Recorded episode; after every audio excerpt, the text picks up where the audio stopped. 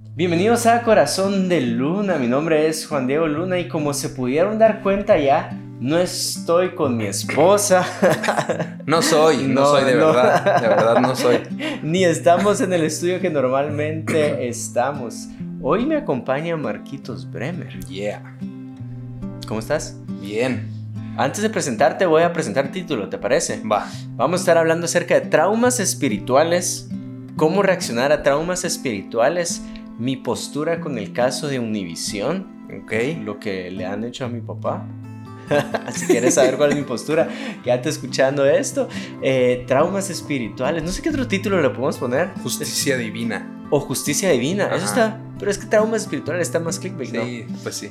O justicia divina, entre paréntesis. Bueno, ahí vamos a ver Sí, qué hacemos. vamos, sí. Este, a- antes de ir al contenido, pues recordarte, valoramos mucho que compartas este contenido. Entonces, eh, mandáselo a algún amigo que tal vez tú sabes que está batallando un poquito con temas eh, de la iglesia y cómo reaccionar al ver imperfecciones dentro de la iglesia. O compartirlo en tus redes sociales, ¿verdad? Si crees que a alguien le puede servir esto. Y si estás viendo en YouTube, pues comenta. De alguna forma el algoritmo pues dice, ah, pues es contenido relevante porque está comentado. Y eso nos sirve bastante para el podcast. Si estás en Spotify, eh, tomate 10 segundos para ir a las estrellitas y valorar el contenido, te lo agradecería bastante. Pues dicho eso, presentarte. Pues hola. ¿Cómo te presentarías vos solo así a alguien que, hola, mucho gusto, ¿cómo se llama? Pues nada, soy Marcos Bremer. ¿Y a qué se dedica? Soy pastor de jóvenes. Ahí está. En la iglesia de Gracia y Verdad en Chihuahua. Pues- donde pastorea mi hermano Enrique. Sí. Marquitos Bremer tal vez es uno de mis mejores amigos internacionales. Si digo que sos mi mejor amigo internacional, me meto ahí con problemas. Con Pablo. Sí, con Pablo. Con los demás no. Solo No, con Pablo. No. Eh, si algo me pasa algún día y mi papá me dice, Juan Diego, antes de que te pase algo, si pudieras encontrar una pareja que se te sustituya del exterior, ¿verdad? ¿A quién escogerías? Y yo diría fácil. Marquitos y Alexa son personas con un corazón increíble, chambean y, y ustedes saben lo que me gusta, la gente que trabaja y pues ahí están pastoreando jóvenes en Gracia y Verdad en Chihuahua. Ahí va, ahí va. Y hablando de México, estamos en México, Estamos en Tecate. en Tecate, México. Sí, gracias Obed ahí por la invitación a Comunidad Youth por tenernos acá. Eh, bueno, vamos al contenido, ¿no? ¿Algo Va. más que me da falta decir? ¿No? No, démosle. Démosle. Va.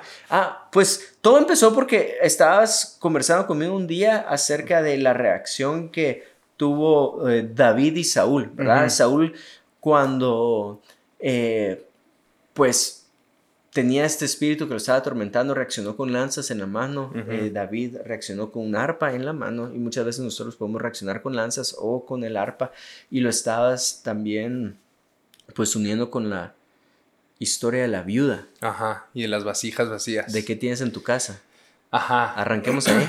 Es que la historia de las vasijas vacías, eh, la típica pregunta es qué tienes en tu casa, ¿verdad? Pero antes, antes del milagro, ese que conocemos de la multiplicación del aceite y todo, eh, pues la mujer está enfrentando un problema horrible. Se van a llevar a sus hijos porque su esposo, que estaba en el ministerio, la dejó endeudada y la ley decía que sus hijos tenían que ser esclavos. Y pues la esclavitud en aquel entonces, si te ponían, van a durar 14 años trabajando para mí de esclavos. Al año 13 te sacaban, no, es que faltan otros 10 años.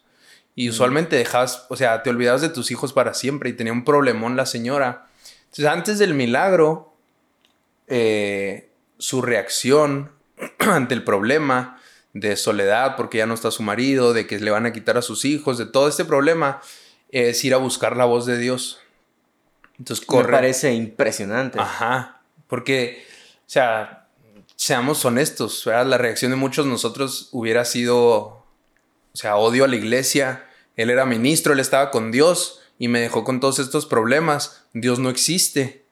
Porque si existiera y el mundo rosa que me pintan con Dios, yo no tendría estos problemas. Y yo creo que muchos de nosotros hubiéramos reaccionado con odio, con rencor, con amargura. Y ella, pues tal vez sí era su última opción o su única opción, pero su primera reacción es ir con el profeta, ayúdame, necesito ir a Dios, necesito ver a Dios en esta situación. Entonces al mismo tiempo que estoy leyendo esta historia, estoy leyendo la historia de Saúl y David, en donde hoy es Saúl y ya lo pintas como el villano de la película, ¿no? Pero Saúl era un escogido de Dios. Total. Y se nos olvida muy fácil eso. Muy fácil, con, o sea, en donde el Espíritu de Dios descendió sobre Saúl para reinar, para establecer el reino de los cielos, ¿verdad? Para, y, lo pintamos como villano, y, pero no, no nos damos cuenta que lo llevó a ese punto. Entonces en la historia está están ahí en el palacio y está Saúl, que al rato tú les explicas teológicamente cómo es que Dios, dice la Biblia que Dios le puso un espíritu maligno a Saúl, y estaba Saúl con lanzas en sus manos y estaba David con un arpa en sus manos, ministrándolo. Y, o sea, la cosa se pone fea, ¿no? Y unos versículos después, Saúl le avienta la lanza, casi lo mata, se dedica su vida a perseguirlo y todo, pero la, la ilustración y la cosa que me puso Dios era que, tienes en tus manos, ¿no? Antes del milagro de esta mujer, eh, que tienes en tus manos? Pues no tengo nada, necesito a Dios. Y, y ¿qué tomó ella? Tomó su arpa, ¿verdad? Necesito gracia de Dios. Entonces yo pongo las lanzas como el odio, el rencor, la amargura, el egoísmo, eh, cuando dejamos entrar cosas que la gente dice de nosotros y, y las arpas lo veo yo como la gracia que Dios nos da a nosotros y de esa gracia que recibimos, de esa gracia damos, ¿no? De la misericordia que Dios nos da, de esa misericordia damos a los demás. Y, es, o sea, es muy fuerte hacerte esa pregunta, porque nuestro día a día, nuestras reacciones es lo que lidera todo lo que somos. Y reaccionas o con lanzas o con arpas. Sí. Y como cristianos se nos fue establecido un mandamiento nuevo, ¿no? Que estableció Jesús. Ámense los unos a los otros. Y, se nos olvida, ¿no? Yo siento que el amor ya es algo así como que muy ambiguo y aunque lo decimos, lo predicamos, nuestras reacciones nos llevan a, tomar lanzas diariamente. Sí, sí. Mira, pues a mí, a mí siempre me, me ha sorprendido la reacción de esta vida porque, va, si alguien está un poquito perdido, es, imagínate que el pastor, tu pastor principal, elija a tu papá para acompañarlo a los viajes misioneros. Y tú no miras a tu papá durante el año entero o de los todos los fines de semana, este, tal vez esté un fin de semana al mes y dedicó su vida a acompañar al pastor principal. Y le pasó algo y murió y por la ausencia de tu papá en la casa, pues los dejó endeudados. ¿Y a quién le echas la culpa? Al pastor. Total, ajá. ¿A quién le echaría la culpa a la vida? Yo le echaría la culpa de primero a Elías, ¿verdad? Eh, viajó contigo, no estuvo con nosotros y ahora nos quedamos con las deudas y vienen a traer a mis hijos. Y mi postura sería, solucioname tú. Yo espero que el profeta me solucione mi problema. Y el profeta todavía le contesta, ¿qué tenés en tu casa? De otra forma es, ¿y cómo lo vas a solucionar tú? Todavía me parece más... Ah, como que le pica la llaga, ¿no? Sí, es como, no, o sea, no, no, no, no me parece correcto. Y aún así la Biblia nos deja este ejemplo para enseñarnos al corazón qué es correcto y qué no es correcto. Y si empezamos a hablar acerca de traumas espirituales, es muchas veces cuando nosotros vemos que o sea, yo podría tachar de indebido lo que hizo Elías. Me robó a mi papá, ¿verdad? Eh, me quitó a mi papá.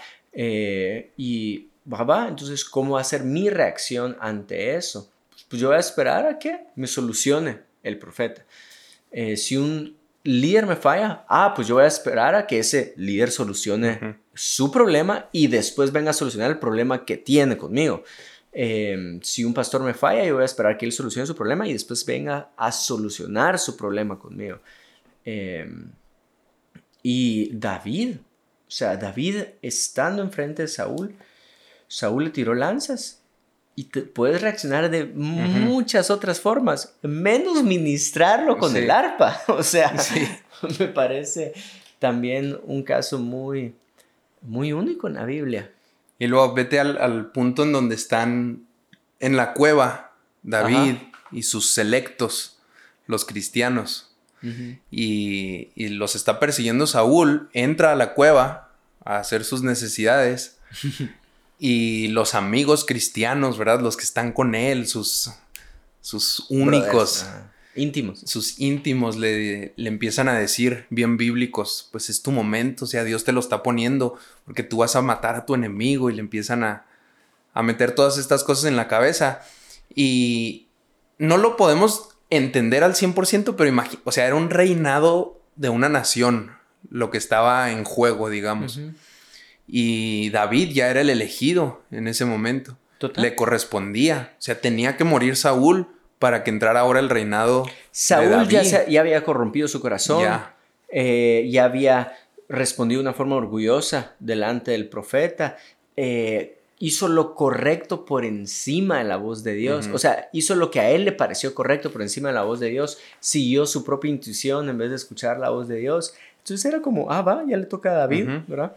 Entonces ponlo, espejéalo con, con la reacción de Saúl, con lo que le decían a él.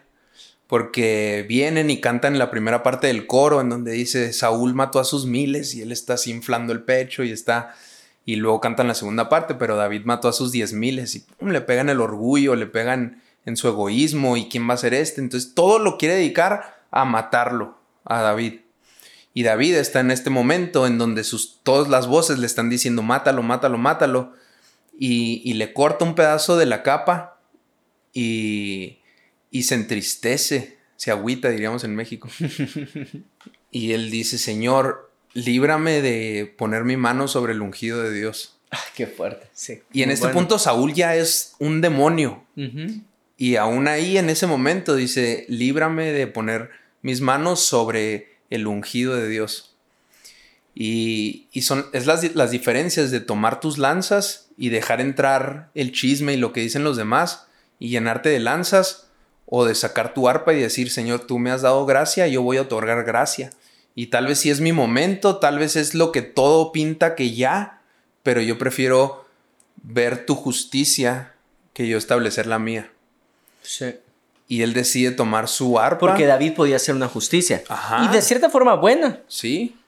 ¿Verdad? Pero creo yo que a eso nos llama el Señor. No nos llama a hacer una justicia buena, nos llama a hacer una justicia divina. Em, y acá es donde quiero pues empezar a hablar acerca de cuál sería mi reacción con el caso de Univisión. Chananana. Clickbait. Busquen ahí Univision. Pero antes de irme ahí, antes de, no, no lo busquen, es pura porquería. Antes, antes de irme ahí, fíjate que me sorprende la reacción de Saúl. Un corazón orgulloso no tolera cuando a alguien le va mejor que a uno. Y muchas veces eso pasa en el, en el trauma espiritual. Tiempo, mi líder me falló y Dios lo sigue usando. Y entonces eh, me parece, me parece injusto me parece injusto que Dios lo siga usando a pesar de que esta persona está fallando. Eh, me parece injusto que el Espíritu Santo se siga moviendo con el ministro de alabanza a pesar que eh, me enteré que el ministro de alabanza cometió un error, ¿verdad? Sobre todo los bateristas. Sí, esos son los peores. Y los hijos de pastor. Ajá, puedes buscar ahí en, en YouTube por siempre con... Con, ¿Cómo se llaman estos? Eh, un, corazón, un, corazón, y ahí está el Marquitos tocando batería y decís, ¿cómo puede ser que le esté yendo bien a pesar eh, de, algo malo. Y obviamente no es el caso de Saúl, porque David le estaba yendo porque era una buena persona, pero sí quiero enfatizarlo por nuestra reacción el corazón. Nos llenamos de orgullo al saber que a alguien le está yendo mejor que a uno. Eh, y al final, pues, si te llenas de orgullo porque a alguien le está yendo mejor de uno, creo que no hemos entendido gracia. Sí. Porque esos somos nosotros. ¿Por qué nos tiene que ir bien a nosotros? Ajá. Si nosotros seguimos fallando. Y pues, o sea, ves el caso de la viuda. Y ella tuvo una pérdida gigante. O sea, yo entiendo el milagro, yo entiendo que después hubo provisión para salir de la deuda y para vivir. Porque le dice el profeta, con lo que le sobró, vivan el resto de su vida. Pero se quedó con la pérdida de su esposo. O sea, hubo un, un, gran fallo ahí gacho en donde se pudo haber quedado ella todavía con raíces de, amargura. en contra de la iglesia. Y su reacción siguió siendo, yo quiero oír la voz de Dios a través de, de a quien le pudo haber echado la culpa. Total. Y en la iglesia, o sea, por ejemplo, en nuestra iglesia llega mucha gente de otras iglesias. No voy a decir nombres. Pero entonces le preguntas que por qué llegaron a, ahí a Gracia y Verdad. Y muchos te dicen, no, pues es que en la iglesia en la que estaba, eh, mi líder era bien indiferente, no me saludaba, no andaba ahí detrás de mí, no me buscaba, no, no oraba por mí. Y son como que vas acumulando todas las fallas, las fallas. Y buscas la gracia en las personas a las que tú no les das gracia. y con el caso de David y Saúl, o sea, si alguien no recibió gracia, era David de parte de Saúl. No, pues. Y lo ves una y otra vez a David con su arpa. Pues ahora sí voy directo al caso y es, me sorprende y me está resonando mucho lo que David hizo, porque David podía tomar justicia por sus manos. Y no es una justicia mala. Desde mi punto de vista y desde mi consideración, yo creo que es una justicia, llamémosle buena, porque ya no era el ungido, como vos mencionaste. Eh, pero aún así confío en la justicia que venía de parte de los cielos. Pues el caso de Univisión lo que vino a hacer a casa de Dios y a mi papá es tirar basura, ¿verdad? Y no solo tirar basura como, ah, están levantando un chisme ahí un grupo de personas porque no, no les gusta que le esté yendo bien a casa de Dios, sino fue eh, incriminación. Es decir, te están poniendo un crimen en tus manos, un delito en tus manos. Y por poner un delito en tus manos, pues hay toda una consecuencia donde la gente ya te tacha de criminal. Ajá. Y, la ley te tacha eh, de criminal. Esto sí, no es chisme de boca en boca, pues. Ajá, esto, esto no lo he contado públicamente en ningún lado. Sería primera vez que lo cuente públicamente en un lado, pero ciertos bancos en Estados Unidos, después de esta noticia, es, ah, va, le retiramos, le retiramos sus cuentas de acá. Usted no puede tener cuentas en nuestro banco. ¿Por qué? Porque Univision está diciendo que usted es un criminal. O sea, eso ya es algo súper delicado. Y por eso es que nosotros estamos en, corte en corte con ellos porque queremos que se haga justicia, porque están hablando mentiras y esas mentiras las llevaron a otro nivel. Igual hay medios escritos en Guatemala que por mucho tiempo le dedicaron pues a tirar basura a mi papá y a, Casa de Dios. Y hace poco, de hecho, una persona llegó la ley e hizo justicia. Ante estos difamadores hizo justicia. Lo que usted está diciendo no es... Eh, no es correcto. Entonces, vamos a hacer justicia. Entonces, vos estás delante de esa noticia donde, ah, bueno, eh, les están poniendo pues una, una responsabilidad, los, están, lo están haciendo responsable de las malas acciones que hizo. ¿Y qué hace uno? ¿Celebra o no celebra? Sí, a festejar. Verá como, venga, Dios, gracias porque eh, hiciste justicia en este reportero que estaba hablando puras mentiras nuestras. Pero no veo que David haya, no sé, hay algo en el, en el ejemplo donde él solo cortó la túnica, donde no le quitó la vida y, no lo celebra, incluso hasta se siente de cierta forma mal David.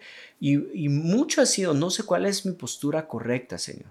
Si se hace una justicia buena en los cielos con estos medios, con el caso pues de difamación que está en redes sociales de nosotros, ¿qué hago? ¿Celebro o debería buscar una justicia superior. Es decir, Señor, creo yo que lo que de verdad debería estar buscando es que este reportero se encuentre contigo, que se arrepienta del mal que hizo, que le entregue, que, que entregue su vida a ti y porque voy a celebrar más que la ley le, cayó encima que conozca el Señor. ¿Cuál es mi oración? Al final de cuentas, ¿cuál es mi oración? Doblo rodillas Doblo rodillas para decirle, Señor, yo te pido que hagas justicia delante de la ley. O yo doblo rodillas para, Padre, te pido que un día se encuentren contigo. ¿Verdad? Eh, y me caería muy, te soy honesto, me caería muy mal que se conviertan un Saulo o un Pablo. Ya sabes cómo, que de la noche a la mañana aquellos que nos estaban persiguiendo sean los mayores predicadores del Evangelio, hasta me ardería porque yo le estoy dedicando mi vida a esto. Y personas que le dedicaron su vida a tirarme basura, ahora tú los vas a estar usando, Señor. Creo yo que me confronta mucho lo que estás diciendo porque eh, no sé si reaccionaría con lanzas en vez de con arpa. No sé si diría, venguémonos y que esto sea justo delante de la ley en vez de toquemos el arpa y que esto sea justo delante de los ojos de Dios. Pero yo no estoy buscando una justicia buena, aunque la deberíamos de buscar todos, porque Dios nos Claro. llama a una vía moral, yo debería estar buscando una justicia divina. Sí. Hay un, hay un caso que nos pasó ahí en... Yo soy de Parral, una ciudad muy chiquita. Son 100 mil habitantes. Entonces todos se conocen. Y ahí o eres cristiano o eres católico. Y si eres cristiano te odian los católicos. Punto. Entonces mi papá tiene la iglesia... Mira, y no es COVID lo que tenés porque estás va de toser. Esta es la segunda vez que grabamos. sí, segunda Entonces- vez que grabamos entonces esto. ya me cansé. Perdón, pero la primera vez puse mal la cámara porque está está súper, súper, eh, ¿qué? Chapuceado. No, chapuceado este set, el micrófono Ah, y pues la sí. cámara. Ajá. Pero entonces en Parral todos se conocen, ¿verdad? Y a mi papá le, siempre le han tirado mucho porque es la iglesia más grande que hay ahí en Parral. Y entonces hubo un señor que se dedicó con su propio dinero, en lugar de comprarse cosas él, a poner cosas en el periódico de mi papá. Y el pastor Bremer engaña a todas sus ovejas a que le den dinero y es un lavado de dinero ahí. Tiene casas en Miami, casas en San Antonio y tiene carros aquí, tiene un avión privado y empezó a profetizar todo lo que algún día veremos. Amén. Y, o sea, fue tanto que mi papá un, dijo, un día en la iglesia dijo, ¿saben qué? Pues está pasando esta situación, nada es verdad, pero yo hoy renuncio al pastorado de la iglesia. Yo sé que Dios se va a encargar de la iglesia, yo sé que van a estar bien, porque Dios ama a su iglesia más que a nada, y, y yo no quiero que lo que están hablando en mi contra dañe al cuerpo de Cristo. Entonces yo me hago para atrás. Y a mí, o sea, yo no dependo del dinero que me da la iglesia, yo dependo de Dios. Y ya está. Y yo, o sea, si yo, a mí me hubiera pasado algo así, yo me llevaba a los señores más grandes de la iglesia, más fuertes, y iba y hacía justicia Ajá, terrenal. sí, total. Y nadie, yo creo que nadie en la iglesia me hubiera juzgado si tomas Sí. esa postura. No, no. Pero, el, o sea, otra- si decides tomar tus arpas en lugar de tus lanzas, es mucho más impactante para los que te rodean que tomar tu propia justicia. O sea, yo me imagino a los que estaban enseguida de David. Ponte atrás de él cuando está rogándole al Señor, perdóname por haber tocado al ungido. Líbrame de tocar al ungido. O sea, sí, David, el momento es impresionante, pero imagínate tú estar atrás de él.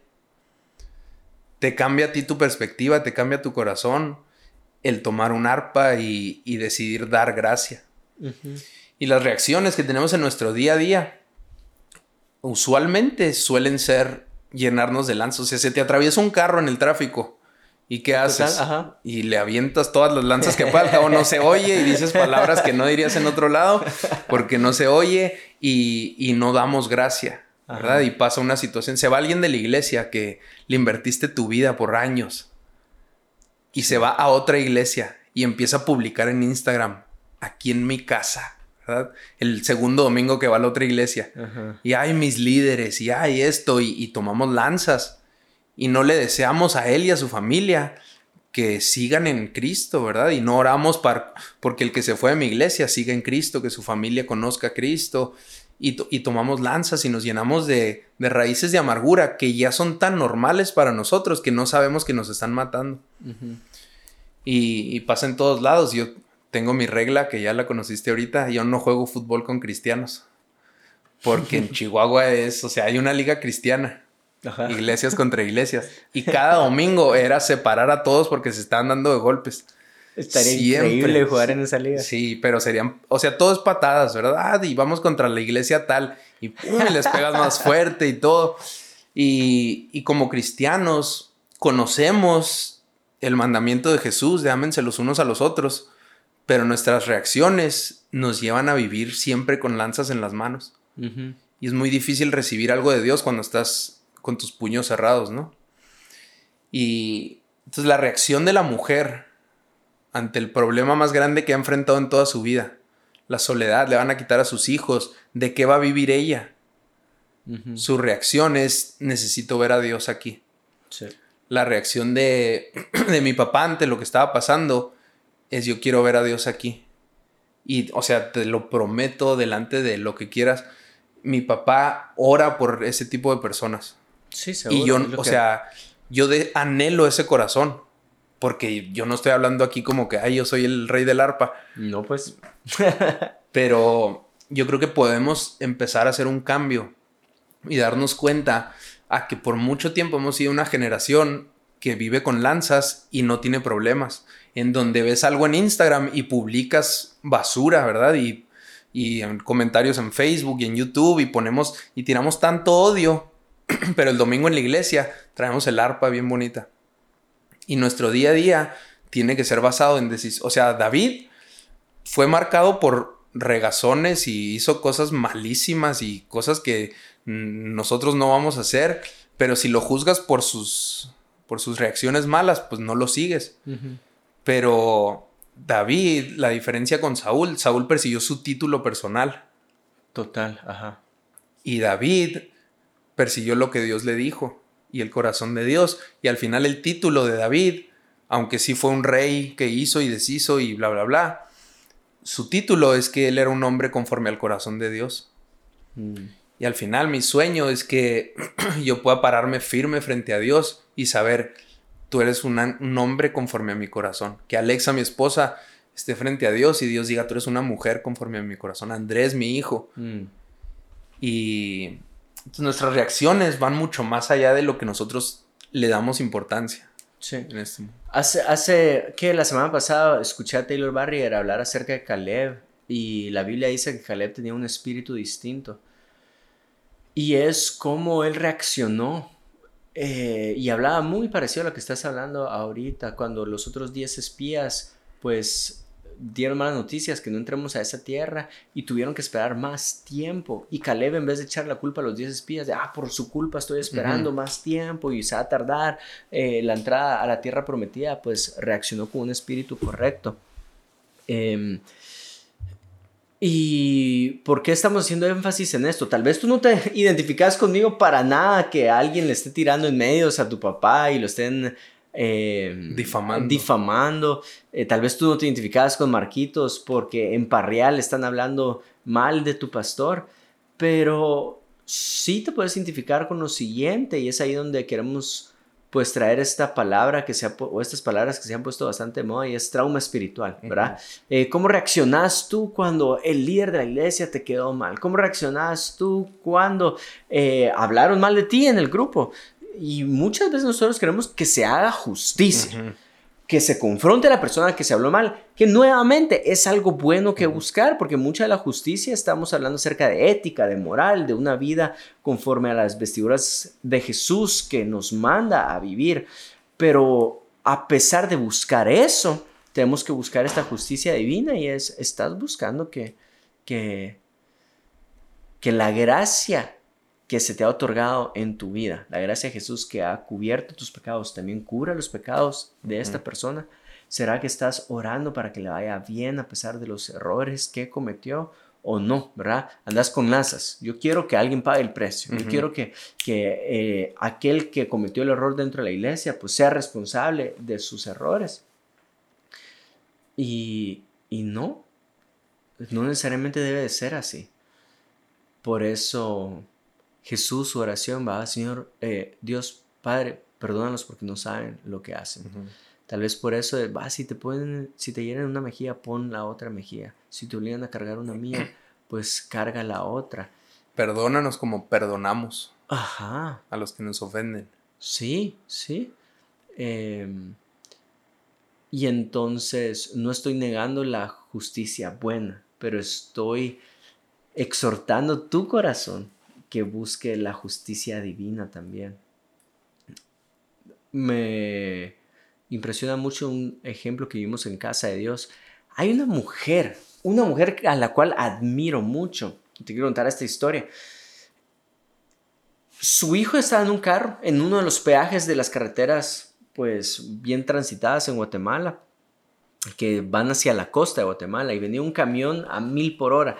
Venía y por alguna razón creo yo que le fallaron los frenos o fue imprudencia del piloto, la verdad, y choca el carro y el carro se queda como de forma de acordeón entre el puesto de peaje y el automóvil que lo acaba de, chocar.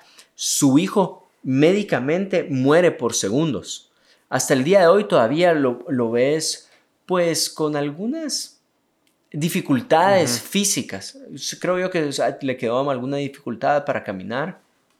Y bueno, uno espera justicia. Justicia buena. Que el piloto pues cumpla con las responsabilidades que le toca cumplir ahorita y que se haga responsable de las consecuencias por andar a toda velocidad, ¿verdad? O que el dueño del camión pues cumpla con eh, su responsabilidad o las consecuencias por no haber tenido en mantenimiento el camión. No sé si me estoy explicando, ¿verdad?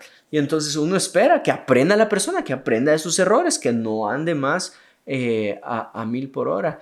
Pero lo que hizo esta mujer fue con la persona, con el responsable, con el piloto responsable, y no presentó cargos. Y pues me enseña mucho a mi corazón porque no buscó una justicia buena buscó una justicia divina. No le presentó cargos, lo perdonó de su error. Y la persona quedó libre y para muchos es, ¿cómo así? Va a quedar libre. Él no, él no se merece arpa, él lo que se merece son lanzas.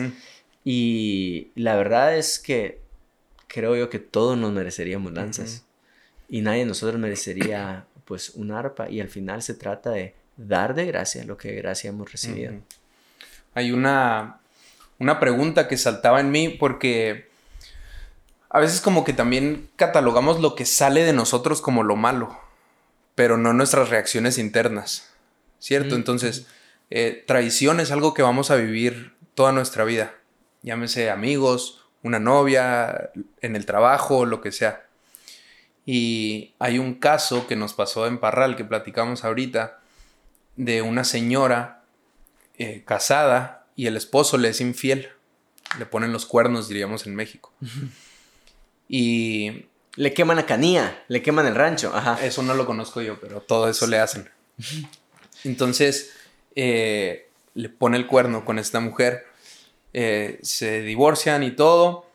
Entonces, se topa la señora de la iglesia a la amante de su marido en la calle, cruzando la calle, hace cuenta, una cuadra así de distancia y sale corriendo la señora de la iglesia. Entonces esta señora está esperando pues que le jale el pelo, que le pegue, que le grite y todo. Y llega la señora de la iglesia y se suelta llorando, le pide perdón porque la odiaba, porque declaró muchas cosas sobre ella, porque todo este odio se apoderó de ella en su contra y le pide perdón. Hmm. Y las, la amante se suelta llorando y al instante ahí, en la calle, le entrega su vida a Cristo la señora. Impresionante. Muy bueno. O sea, ¿cuál es nuestra reacción ante la traición? Y si puedes buscar una justicia. O sea, yo no hubiera juzgado a esa señora si le pegaba a la otra señora. Ajá. Hasta lo celebraba con ella. Qué bien que lo hizo. O lo justo. Bueno, que la conozcan como la mujer que es, ¿verdad? Una mujer que cometió adulterio. Pero no. Y va y busca la justicia divina y agarra un arpa y de la gracia que ella recibió de esa gracia le da a la señora y se arrepiente la señora, le entrega su vida a Cristo y, ya la familia entera conoce a Cristo a través de un acto de dejar tu justicia buena a un lado y tomar un arpa, soltar todas tus lanzas y otorgar esa gracia. Y ahora tienes una historia de salvación en medio de una historia de oscuridad y pérdida. Y sí, la señora sufrió una pérdida, o sea, se quedó sin marido, se quedó sola, y esta otra mujer se quedó con su marido. Y dirías tú, pues ¿dónde está la justicia terrenal ahí? Pues no sé. No hubo. Pero hubo salvación, hubo justicia divina. Sí. Creo que eso es lo que vino a hacer el sacrificio de Jesús por nosotros en la cruz. Vino a redefinir justicia. Y Jesús lo predicó, lo enseñó. Ustedes han escuchado ojo por ojo. Es lo justo. O sea, es lo justo. Eh, pero ahora yo les digo que si te hieren una mejilla, pues pon la otra. Eso es lo justo para él. Entonces, por mucho tiempo la ley de, de, Moisés era la justicia buena. Pero ahora nosotros que vivimos en el nuevo pacto, en el nuevo convenio, es busquemos no solamente la justicia buena, no sé cómo decirlo esto, pero busquemos la justicia divina, ¿verdad? Y si en algún momento las ambas batallan, pues hay que morir a la justicia buena con tal que la justicia divina tome su lugar. Y al final, eh, o sea, suena muy lindo todo, pero va a haber días donde vamos a decidir tomar arpas. Sí. ¿Cierto? O sea, David, lanzas. Digo lanzas. Ajá. Vamos a decidir tomar lanzas. Y va a haber días en donde nos va a ganar nuestra ¡Za! pasión por la justicia terrenal. Y, y, o sea, no te preocupes. Sí. o sea, tenemos gracia Que sobreabunda. Tenemos un abogado que pelea por nosotros. Y si en algún momento de tu vida sabes que te estás llenando de lanzas y que hiciste algo malo y todo, arrepiéntete. Sí. Y la gracia que se te ha dado se renueva y sus misericordias son nuevas cada mañana. Y tenemos tanta esperanza en Cristo que tenemos que mostrarle al mundo. Así es. Tenés un acento bien, bien único. Gracias. Arrepentite, no es arrepentite, es arrepiéntete. Arrepiéntete. Arrepiéntete de Chihuahua. Chihuahua. Pues eh, gracias, gracias por este tiempo, gracias por escucharnos, espero que haya sido de bendición y que el Espíritu Santo haya hablado a tu corazón. Si tenés ganas de tirar lanzas, pues busca una, una mejor actitud y da de gracia lo que gracia has recibido. Dios los bendiga y esperamos pues estar juntos en este espacio en el próximo episodio. Chao.